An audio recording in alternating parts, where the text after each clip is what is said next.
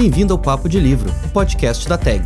Aqui você vai ouvir sobre as obras enviadas pelo clube e aprofundar ainda mais as suas leituras, sempre com a presença de convidados mais do que especiais. Prontos para trocar dois dedos de prosa?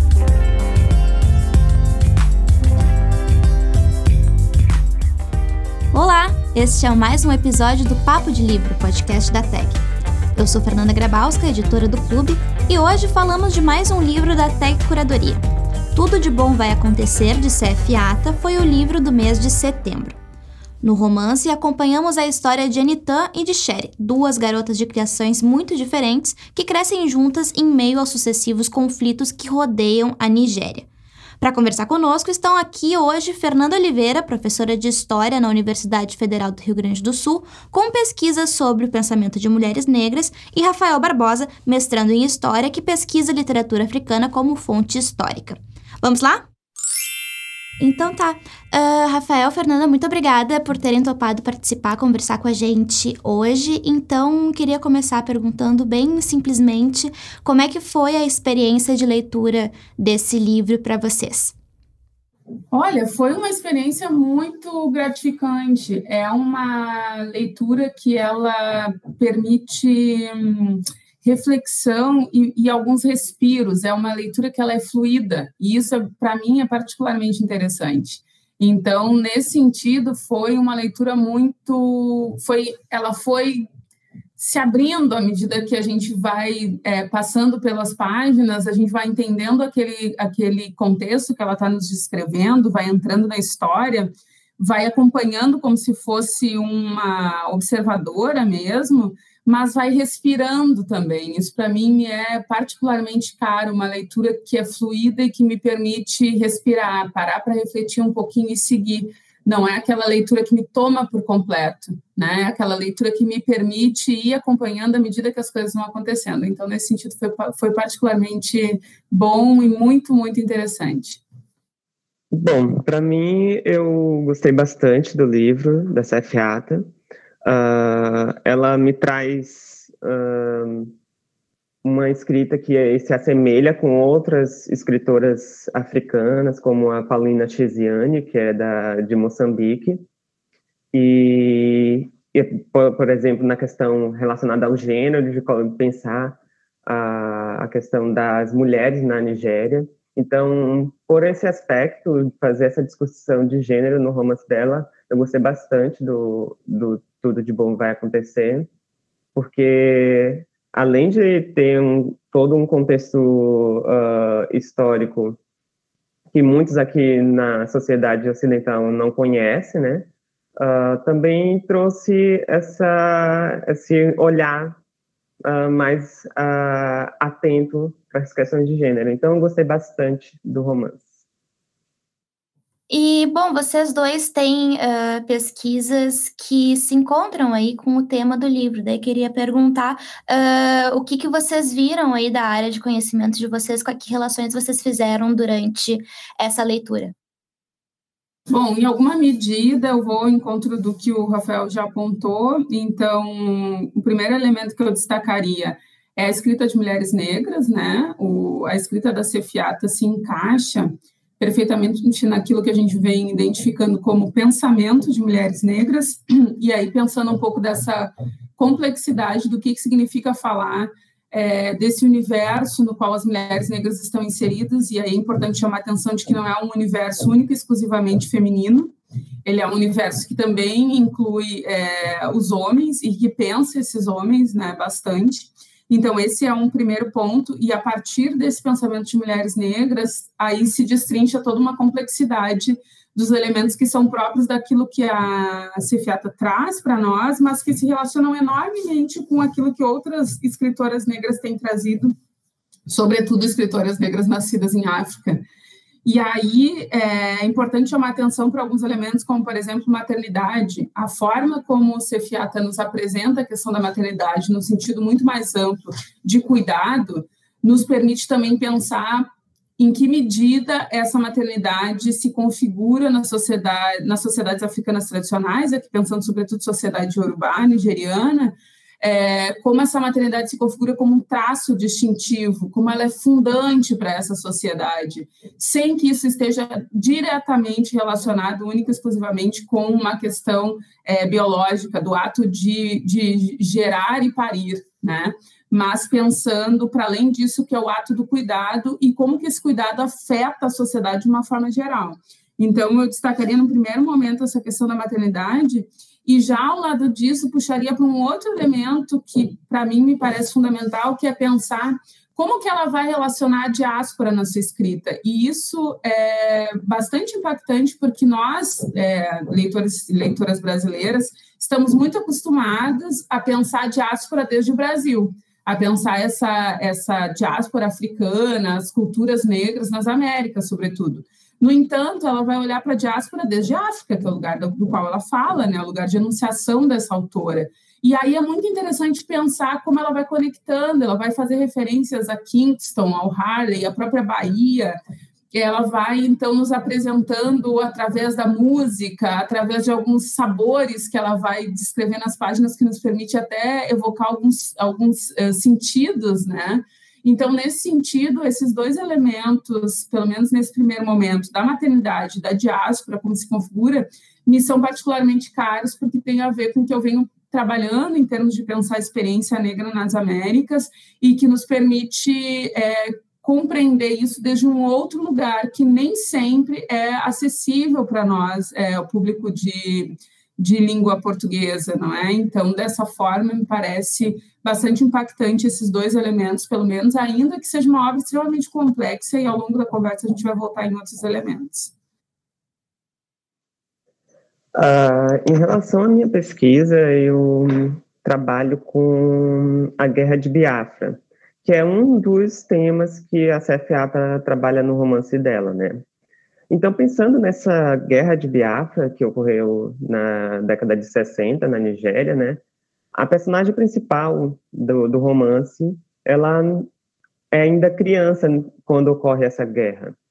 Então, e ela está num local que é um ponto de vista iorubá, e voltando aqui à, à ideia das três etnias maiores da Nigéria, que tem os alças, os ibos e os iorubais. A guerra civil da, da, da Nigéria foi travada uh, mais com uma polarização entre os alças e os ibos. Então, os iorubais, uh, em sua maioria, politicamente e também da população civil, estiveram mais como teles, telespectadores da, da guerra do que como atuantes.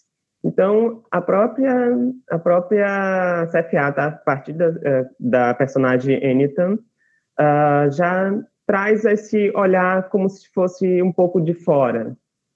Primeiro, por exemplo, que como ela era criança, né, uh, ela não tem muitas memórias sobre o, eh, a Guerra de Biafra.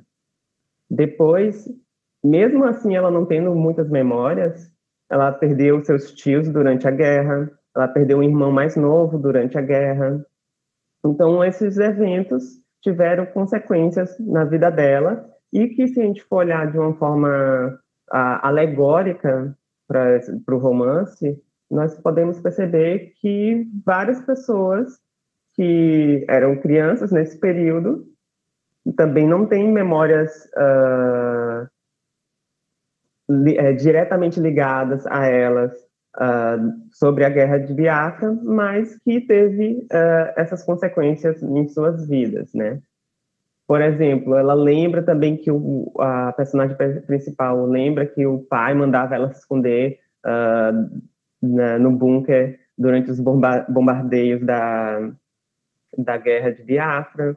Ela é um jardineiro que mora na casa, que trabalha na casa da personagem principal lembra que tinha muita violência, que tinha crianças passando fome. Então, isso também vai sendo construído de uma outra forma, essas memórias que ela não, não estão ligadas diretamente à personagem, mas que são construídos a partir da narrativa uh, de pessoas próximas, uh, de estudos que depois ela vai ter contato com o que realmente aconteceu uh, na Guerra de Biafra e como isso foi terrível e causou uh, males que vai além do nosso consciente. Então, nesse sentido que eu acho que a obra da CFA casa bastante com o que eu tenho produzido em relação à Guerra de Biafra. É, eu acho, acho interessante trazer bastante essa questão da, da guerra de Biafra, uh, e até na revista a gente fez ali uma investigação uh, sobre o conflito, né, e muito sobre o legado negativo que ele teve uh, ali, principalmente na população de mulheres que ainda enfrenta muita dificuldade na Nigéria. Queria que vocês falassem um pouco mais a respeito disso né, desse, desse legado negativo uh, nas, na, nas mulheres nigerianas?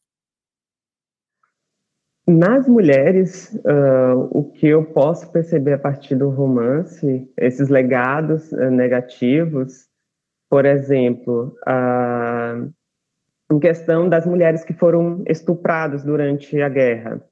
Muitas, após a guerra, vão ter esses filhos e esses filhos não, não sabem quem, quem é o pai, quem é a paternidade. Então, quando essas mulheres uh, se reintegram à sociedade, elas sofrem um certo tipo de preconceito por ter um filho que foi gerado durante uma guerra uh, de, de um homem que uh, socialmente as pessoas não conhecem. Então, isso vai contra as normas, por exemplo, do, uh, do mundo islâmico, que também existe no norte da Nigéria. Uh, um outro fator que também está relacionado com o estupro, né? Quais as consequências psicológicas dessas mulheres negras que foram abusadas sexualmente durante a guerra? Uh, e como tem vários autores que falam, a guerra e o ato do estupro é exatamente uma forma de dominação também da guerra. Você ganha a guerra também a partir uh, desse ato, que é como se estivesse violando as mulheres que são de outros, de outros homens. Então, sempre tem essa, essa ideia de dominação. Então, acho que o que a guerra, um, os efeitos mais nefastos que a guerra civil gerou foi em, em relação a essas essas questões mais de dominação e sexualidade. Uh, e ela e essa história ela trata de duas personagens que lidam com, com essa sociedade de jeitos muito fortes, mas também muito distintos. É, eu lembro que, que li esse livro e cheguei a conversar com, com as colegas dizendo que, de certa forma, a história daquela amizade era quase como se fosse uma, uma amiga genial na Nigéria, assim, me, me, me tocou desse modo. Uh, mas queria perguntar o que, que vocês acharam é, dessa, dessa dualidade entre a Sherry e a Enitan. Nossa, essa pergunta é muito boa é, e me permite voltar para falar um pouquinho sobre o pensamento de mulheres negras.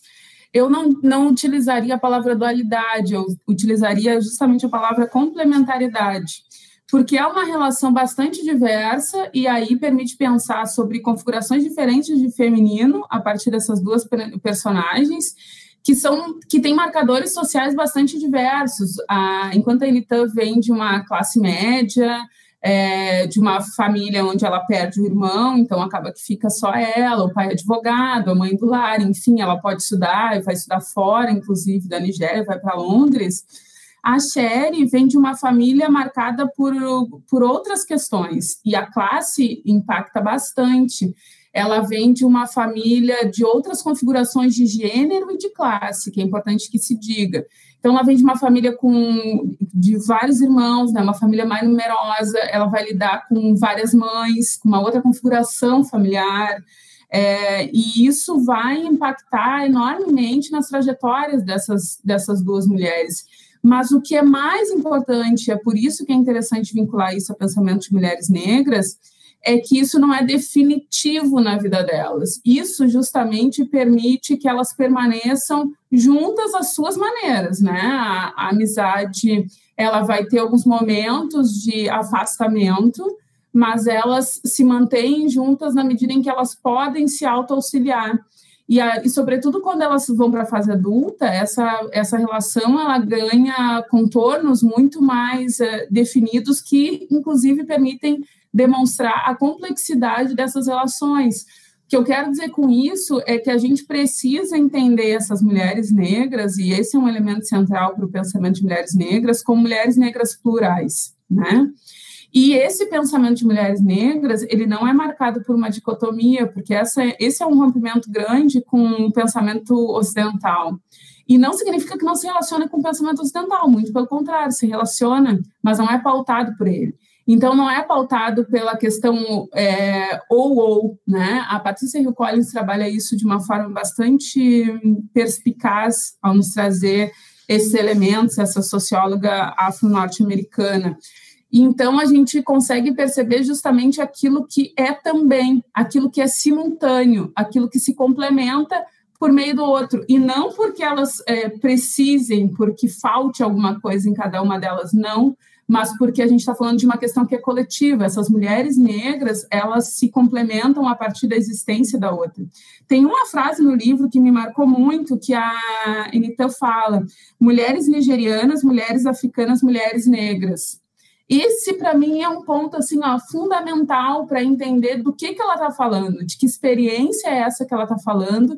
E essa experiência me parece que no livro é muito bem é, traduzida por meio dessa relação de amizade entre as duas, que num primeiro momento poderia parecer algo completamente dispar, sobretudo quando a gente vai para a infância e os problemas que alcançam a Sherry e que vão ser marcantes ali, inclusive para o afastamento, para que a Enitan vai estudar fora, né, para que há por parte da família da Enitan uma necessidade de afastar ela dessa amizade, mas essa amizade nunca se desfaz. Ela consegue entender a amiga, ainda que ela tenha é, posicionamentos completamente diversos, e isso vai permear toda a amizade delas. Então, me parece que é bastante complexo, justamente para nos permitir adentrar numa forma de pensar que é distinta do mundo ocidental. Né? Uma forma de, de se relacionar que tem a ver com coletividade, com complementariedade. O interessante na relação entre as duas personagens é pensar que as duas personagens se empoderam ao decorrer do romance. Por exemplo, a Cherie, ela, ela no início do romance, ela é muito mais empoderada do que a Anita, a, a minha leitura, né? E ao decorrer do romance, a Anita, ela consegue uh, trabalhar novamente essa, essas questões sociais que no, na mente dela estão normatizadas, por exemplo, a questão do estupro, né, que ela fala que, tipo, ai, que ela não deveria ter saído com aqueles caras, porque mulheres que se comportam assim, andam assim, uh, acontece essa, essa coisa. E aí, com o decorrer do romance, ela ganha um empoderamento que tem muito a ver com a, com a relação dela com a Cherry. E aí, eu acho que é nesse sentido que é, é, essa relação entre elas duas é rico no romance, assim. Eu acho que tem outra mulher que é bastante emblemática nessa, nessa narrativa, que é a mãe da Enitan, né? Ela acaba se jogando assim fervorosamente ali na questão da uh, religiosidade para se livrar do trauma da morte do filho e daquele casamento que é uma coisa tão penosa para ela, entre uh, outras coisas. E acaba sendo ali o polo de submissão mais notado uh, da história. Daí queria saber o que, que vocês acham dessa figura uh, feminina submi submissa nesse contexto e dar uma provocada, assim, se vocês têm visto algum paralelo com esse tipo de submissão, em específico com a nossa realidade brasileira atual? Essa questão religiosa é bem interessante, porque a CFA ela coloca no romance dela isso, mas que é um aspecto que é perceptível em, é, socialmente na Nigéria, se a gente for olhar para dados históricos, né? Porque nesse período da década de 70, 80 e 90, é um período que quase triplica o número de pessoas uh, cristãs que se autodeclaram cristãs na Nigéria. E muito, muito dessas uh, dessa relação com o religioso, dessa procura por, ao, ao mundo religioso, está relacionado com essa falta de perspectiva em relação a, ao mundo social, né, que estava sendo desgastado durante esse período, uh, pela falta de, de esperança realmente que um Estado, no caso a Nigéria, possa uh, criar um ambiente uh, saudável para essa população. Então, muitas, muitas mulheres, principalmente, uh, vão procurar um meio religioso. E é nesse meio religioso também que muitas, muitas, muitos dogmas é, são construídos e são disseminados para realmente a subjugação do feminino. Por exemplo, se a gente for olhar para as mulheres que foram à procura do, uh, da religião muçulmana, a religião muçulmana uh, prevê várias formas de conduta que uh, subjugam as mulheres, assim como o cristianismo.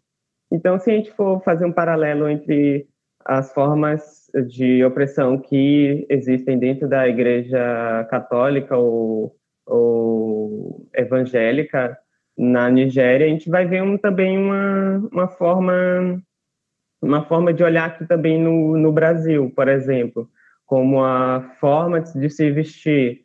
Tipo, se você pertence a essa religião, principalmente as evangélicas, você tem uma forma de se vestir, você tem uma forma de agir. Então, não é tão, nesse sentido da questão religiosa cristã, não é tão diferente do nosso, da nossa realidade em relação às formas impositivas de conduta das mulheres. Bom, é, essa relação entre a, a mãe e a filha me parece uma relação extremamente complexa né, ao longo do romance. E só na última parte que, é um, que ela vai ganhando alguns contornos que nos permitem adentrar mais nessa personalidade da mãe. E aí eu diria que é importante, para além de, de todos esses elementos que o Rafael já nos contextualizou, com os quais eu concordo plenamente, é a gente entender as pequenas formas de resistência dessas mulheres também, né? Porque se num primeiro olhar, num primeiro olhar isso parece como submissão, e de fato, se a gente pensar isso como um elemento estrutural da sociedade, o é, é assim que nós vamos definir, a gente precisa também pensar quais são as possibilidades de existência dessas mulheres dentro dessa sociedade e de resistência. Ela faz essa escolha, existe uma escolha aí mas que se depara com um, um, casamento aí marcado por uma série de condicionamentos que não são positivos, ela vê na filha uma possibilidade de aliada. Então, essa relação, inclusive, permite é, fazer pensar nas possibilidades da solidariedade feminina e na maturidade como um elemento fundante aí dessas relações, né? Então, à medida em que a, aí, no caso, a filha vai crescendo e também vai se deparando com a vida, ela tem maiores condições de entender as escolhas da mãe. E, inclusive, de fazer uma leitura mais elaborada sobre a figura masculina, que é a figura do pai, né? Porque desde o início o pai aparece muito como esse cara que protege a filha, é o cara que senta com ela para conversar sobre determinados assuntos que a mãe não fazia a mãe como a figura dura da família. E aí, esse também é um elemento bastante marcante das famílias negras, né? As mães como essa figura que é, precisa passar uma série de ensinamentos e que, por vezes, não necessariamente isso é alcançado pelo carinho materno que é vendido na sociedade ocidental. E aí, como lidar com esses elementos, né? Então, essa, essa relação entre mãe e filha me parece bastante complexa, justamente para pensar as possibilidades, as micro possibilidades de resistências que essas mulheres vão criando, porque ela vê na religião uma possibilidade de existir.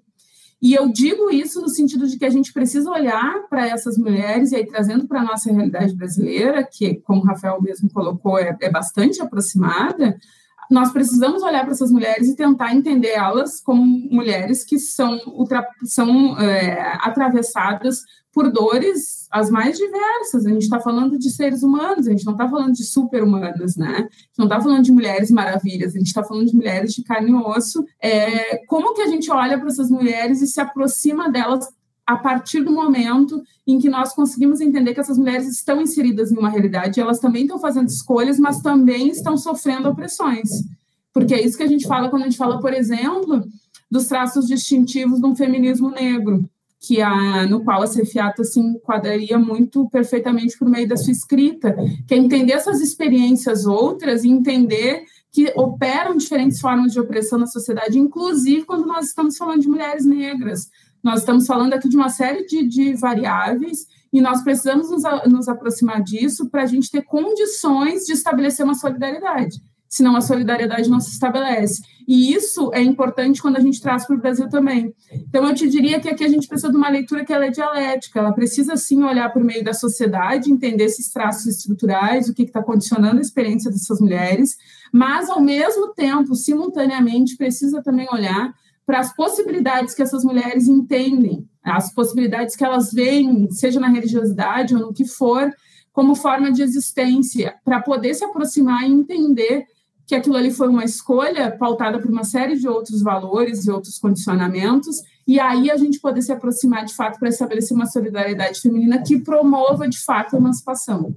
Eu acho que uh, aquele ato final ali de resistência da Enitan é muito pautado por esse entendimento maior que ela tem da mãe e também da aproximação dela com a jornalista ali no, no romance. Então, uh, Queria saber de vocês o que, que vocês acharam dessa tomada de ação uh, dela, assim, o que, que, o que, que ela repercutiu uh, em vocês e também, assim, como se inspirar uh, nesse padrão para trazer essas ideias do livro, assim, mais para o cotidiano, é, para o nosso cotidiano de resistência mesmo, já que a gente começou a falar disso. Bom, eu te diria, muito pautada nessa, na escrita da, da Cefiata, mas também de outras autoras negras, Toni Morrison, Alice Walker, enfim, Conceição Evaristo, aquele ato final da Enitam me parece muito um acertar de contas. Eu acho que ela vem construindo a consciência dela ao longo de todo o romance, né? Ela vai se deparando, ela vai percebendo as coisas à medida do que ela tem possibilidade de perceber. E aquele ato final dela me parece muita concretização disso. Eu olhei para as minhas feridas, eu sei quais são as minhas feridas, eu entendo que elas aconteceram e elas, em muitos, em muitos momentos, elas independeram das minhas ações, do que eu tinha possibilidade de fazer, mas eu tenho responsabilidade frente a isso à medida em que eu tomo consciência disso. E agora eu consigo estar livre para seguir em frente esse é um elemento marcante da escrita de mulheres negras, né? Um acertar de contas. Se a gente pega essa escrita dessas mulheres, a gente encontra muitas cenas de violência. A grande diferença é que a violência e as dores não definem a experiência dessas mulheres. Porque não dá para narrar é, a experiência negra, seja nas Américas, seja na Europa, seja em África, no, no, no mundo, a gente não consegue é, narrar a experiência negra sem que nós nos deparemos com a experiência da violência. Sobretudo quando a gente está falando disso a partir do século XV, quando a gente tem a escravidão moderna, que muito imediatamente vai ser definida por características raciais, né? E que vai se espalhar para outros povos essa questão da racialização.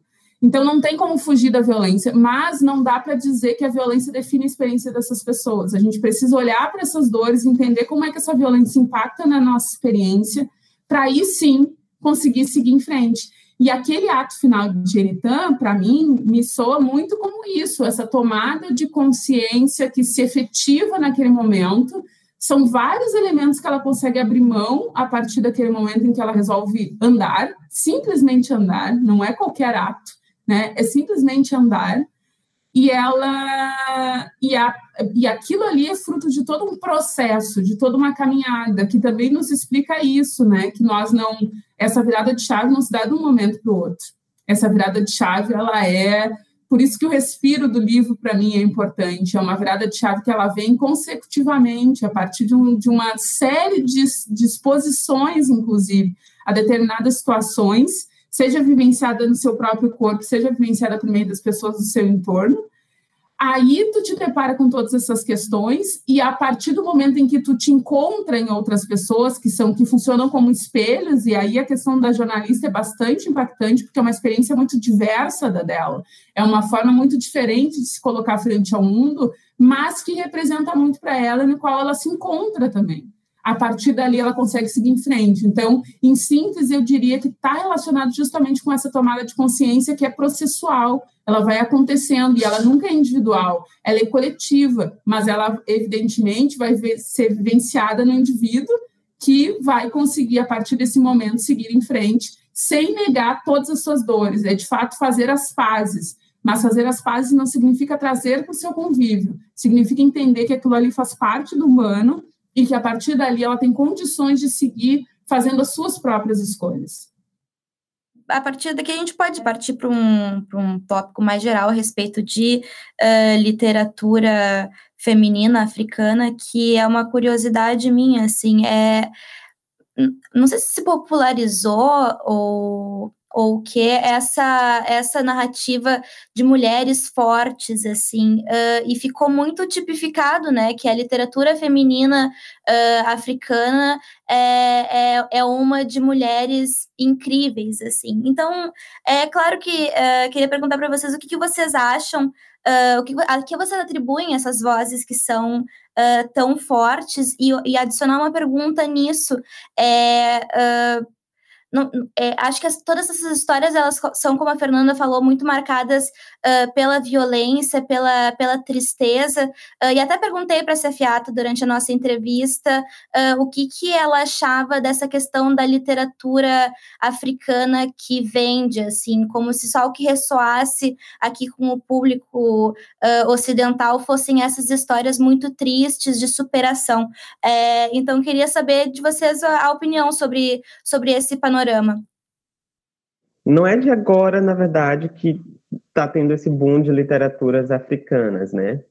Por exemplo, logo quando teve a, o ingresso do, do romance dentro do continente africano, porque se a gente for pensar, o romance é, é um produto que foi construído no mundo europeu, mas que os africanos e africanas é, ressignificaram esse objeto e utilizaram para fazer uma, um, levaram esse objeto para um, uma luta política, uh, para a relação de uh, reivindicar olhares, uh, histórias, memórias que, que esses romances, por exemplo, por exemplo, construídos no mundo europeu, não, não davam conta.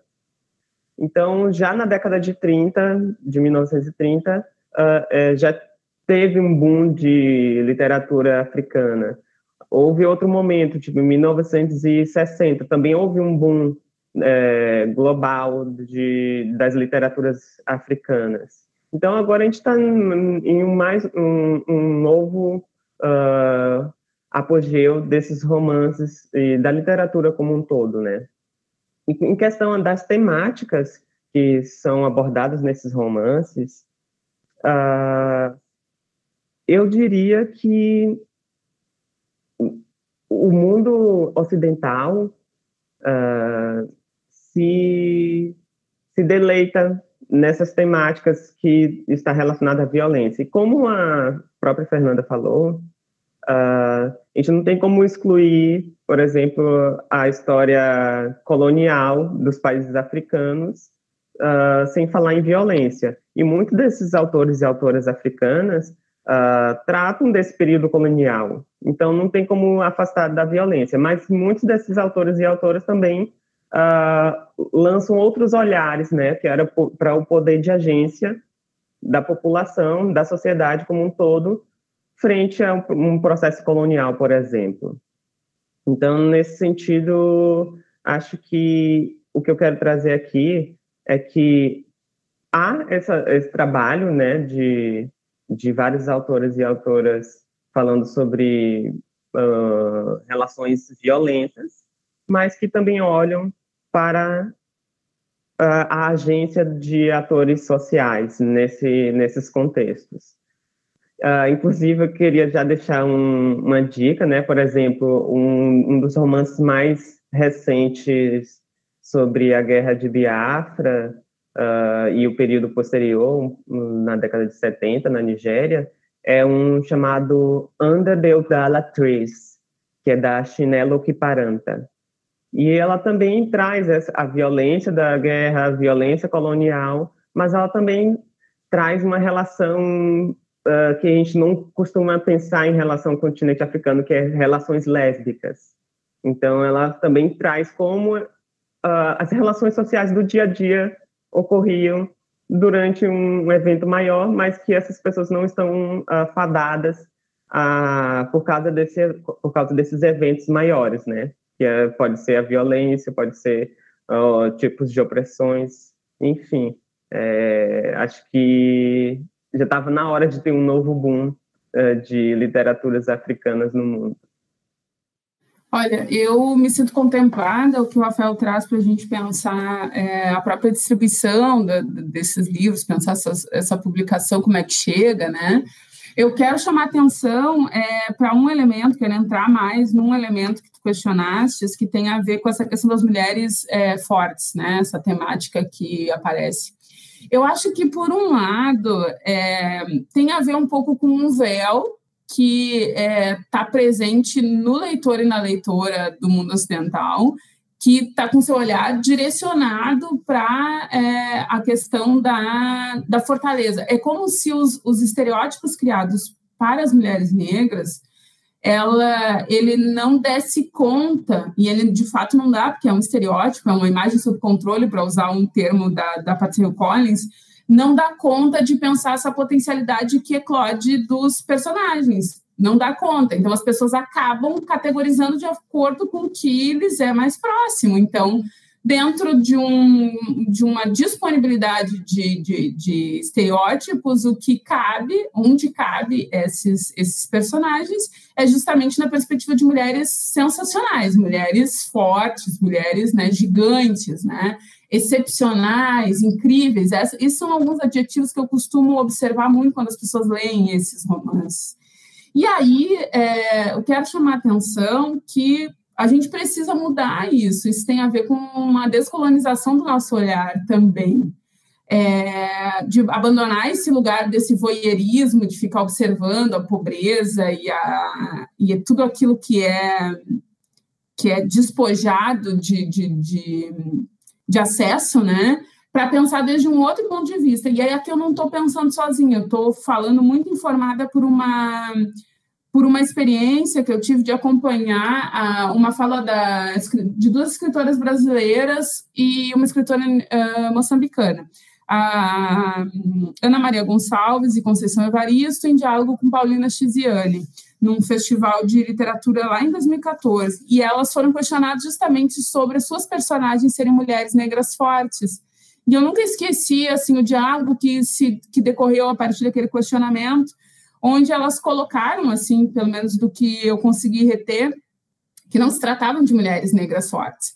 Não única e exclusivamente. Tanto que o objetivo delas era justamente mostrar as humanidades dessas mulheres. Mas entender que para existir num mundo pautado por colonialidade, e aí independe se essa experiência é vivida na África ou se ela é vivida nas Américas ou mesmo na Europa, é necessário se colocar frente à vida e resistir a muitas coisas, mas isso não significa não viver a experiência de ser mulher que chora, que sofre, que se apaixona, que, é, por exemplo, a, a, os romances africanos geralmente vão apontar para a questão da poligamia, por exemplo, as mulheres, como as mulheres se deparam com essas questões de poligamia, ou quando não é, é relações de poligamia, a questão do, do machismo aparece enormemente, como essas mulheres muitas delas mulheres negras com é, versatilidade, com empoderamento, é, como que elas vão lidar com isso? O romance da Cefiata, por exemplo, por meio da Anitta, nos permite fazer uma discussão bastante aprofundada sobre esse elemento.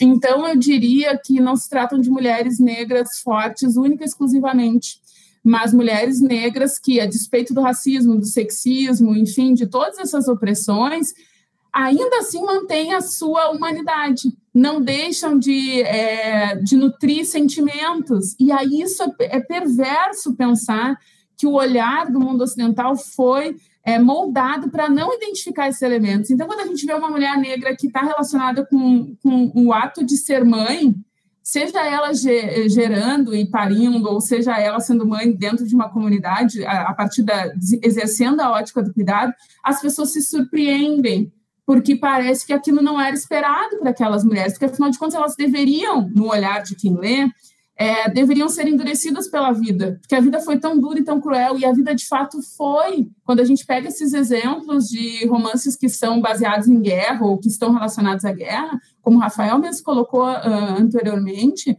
é óbvio que a guerra impacta a vida dessas pessoas, mas a, a, vida é vivida também a despeito desses, desses episódios, ou em relação com esses episódios. A vida não entra em suspensão.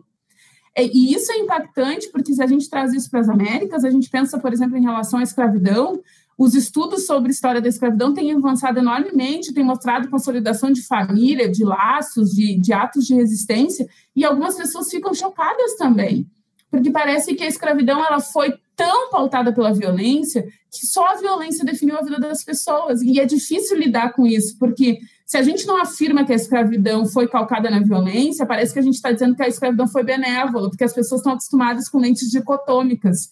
E aí elas não conseguem entender a potencialidade que surge daquilo ali também, a necessidade de criar outras possibilidades. E é isso que tanto a literatura quanto a, o audiovisual, de uma forma geral, tem pautado muito nessas possibilidades de existência, essas outras questões que emergem, potência. E as mulheres talvez sejam os personagens mais impactantes, justamente porque as mulheres foram definidas no mundo ocidental como sexo frágil, e as mulheres negras foram definidas como objeto sexual, desprovido de pensamento.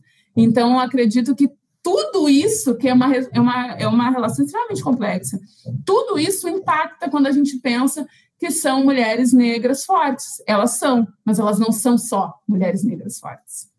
Acrescentando ao que a Fernanda falou, assim, uh, em relação a, a, próprias, as próprias autoras, por exemplo, né?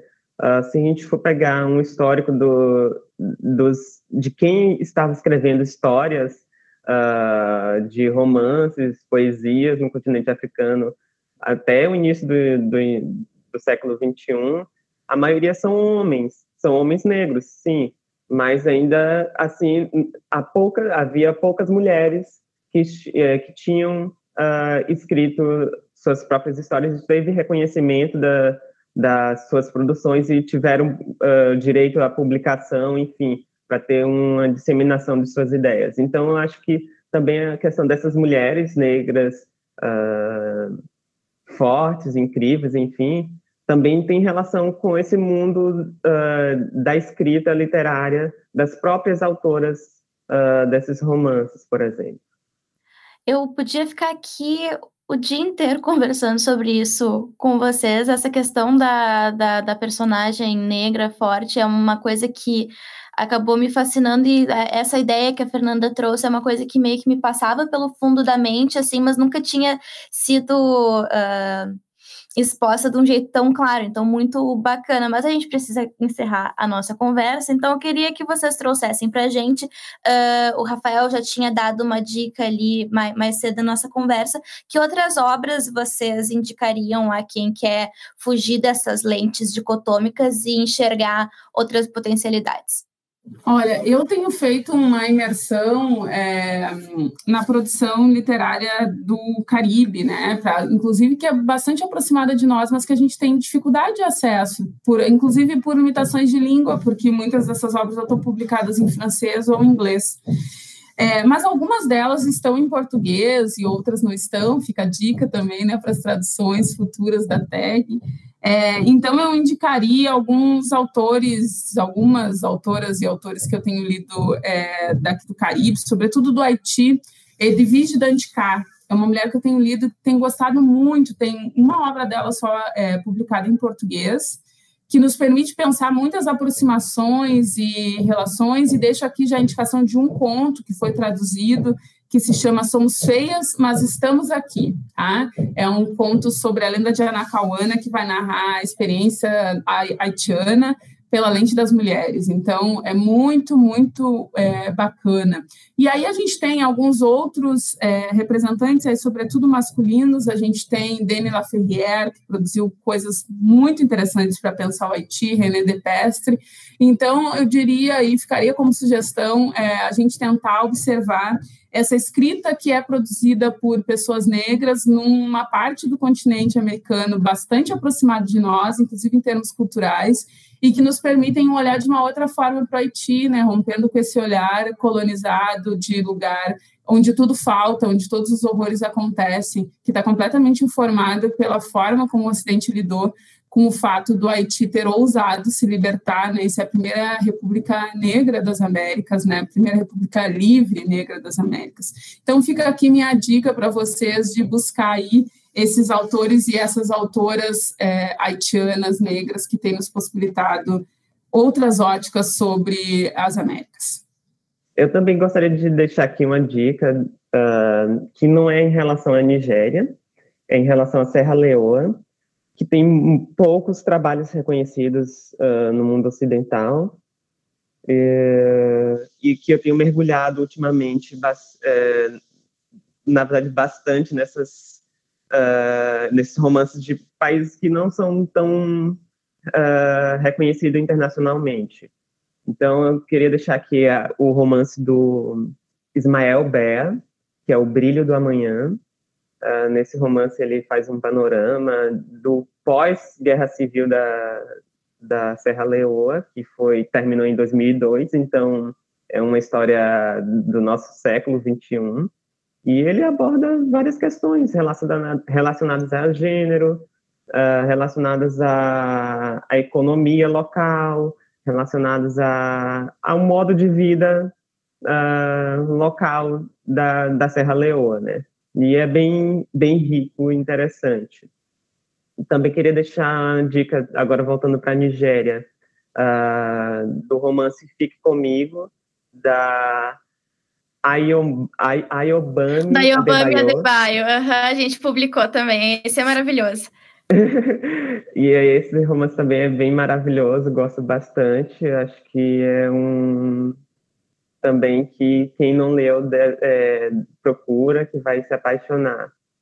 E, e é isso que eu queria deixar como dica. Ah, tem mais uma, desculpa.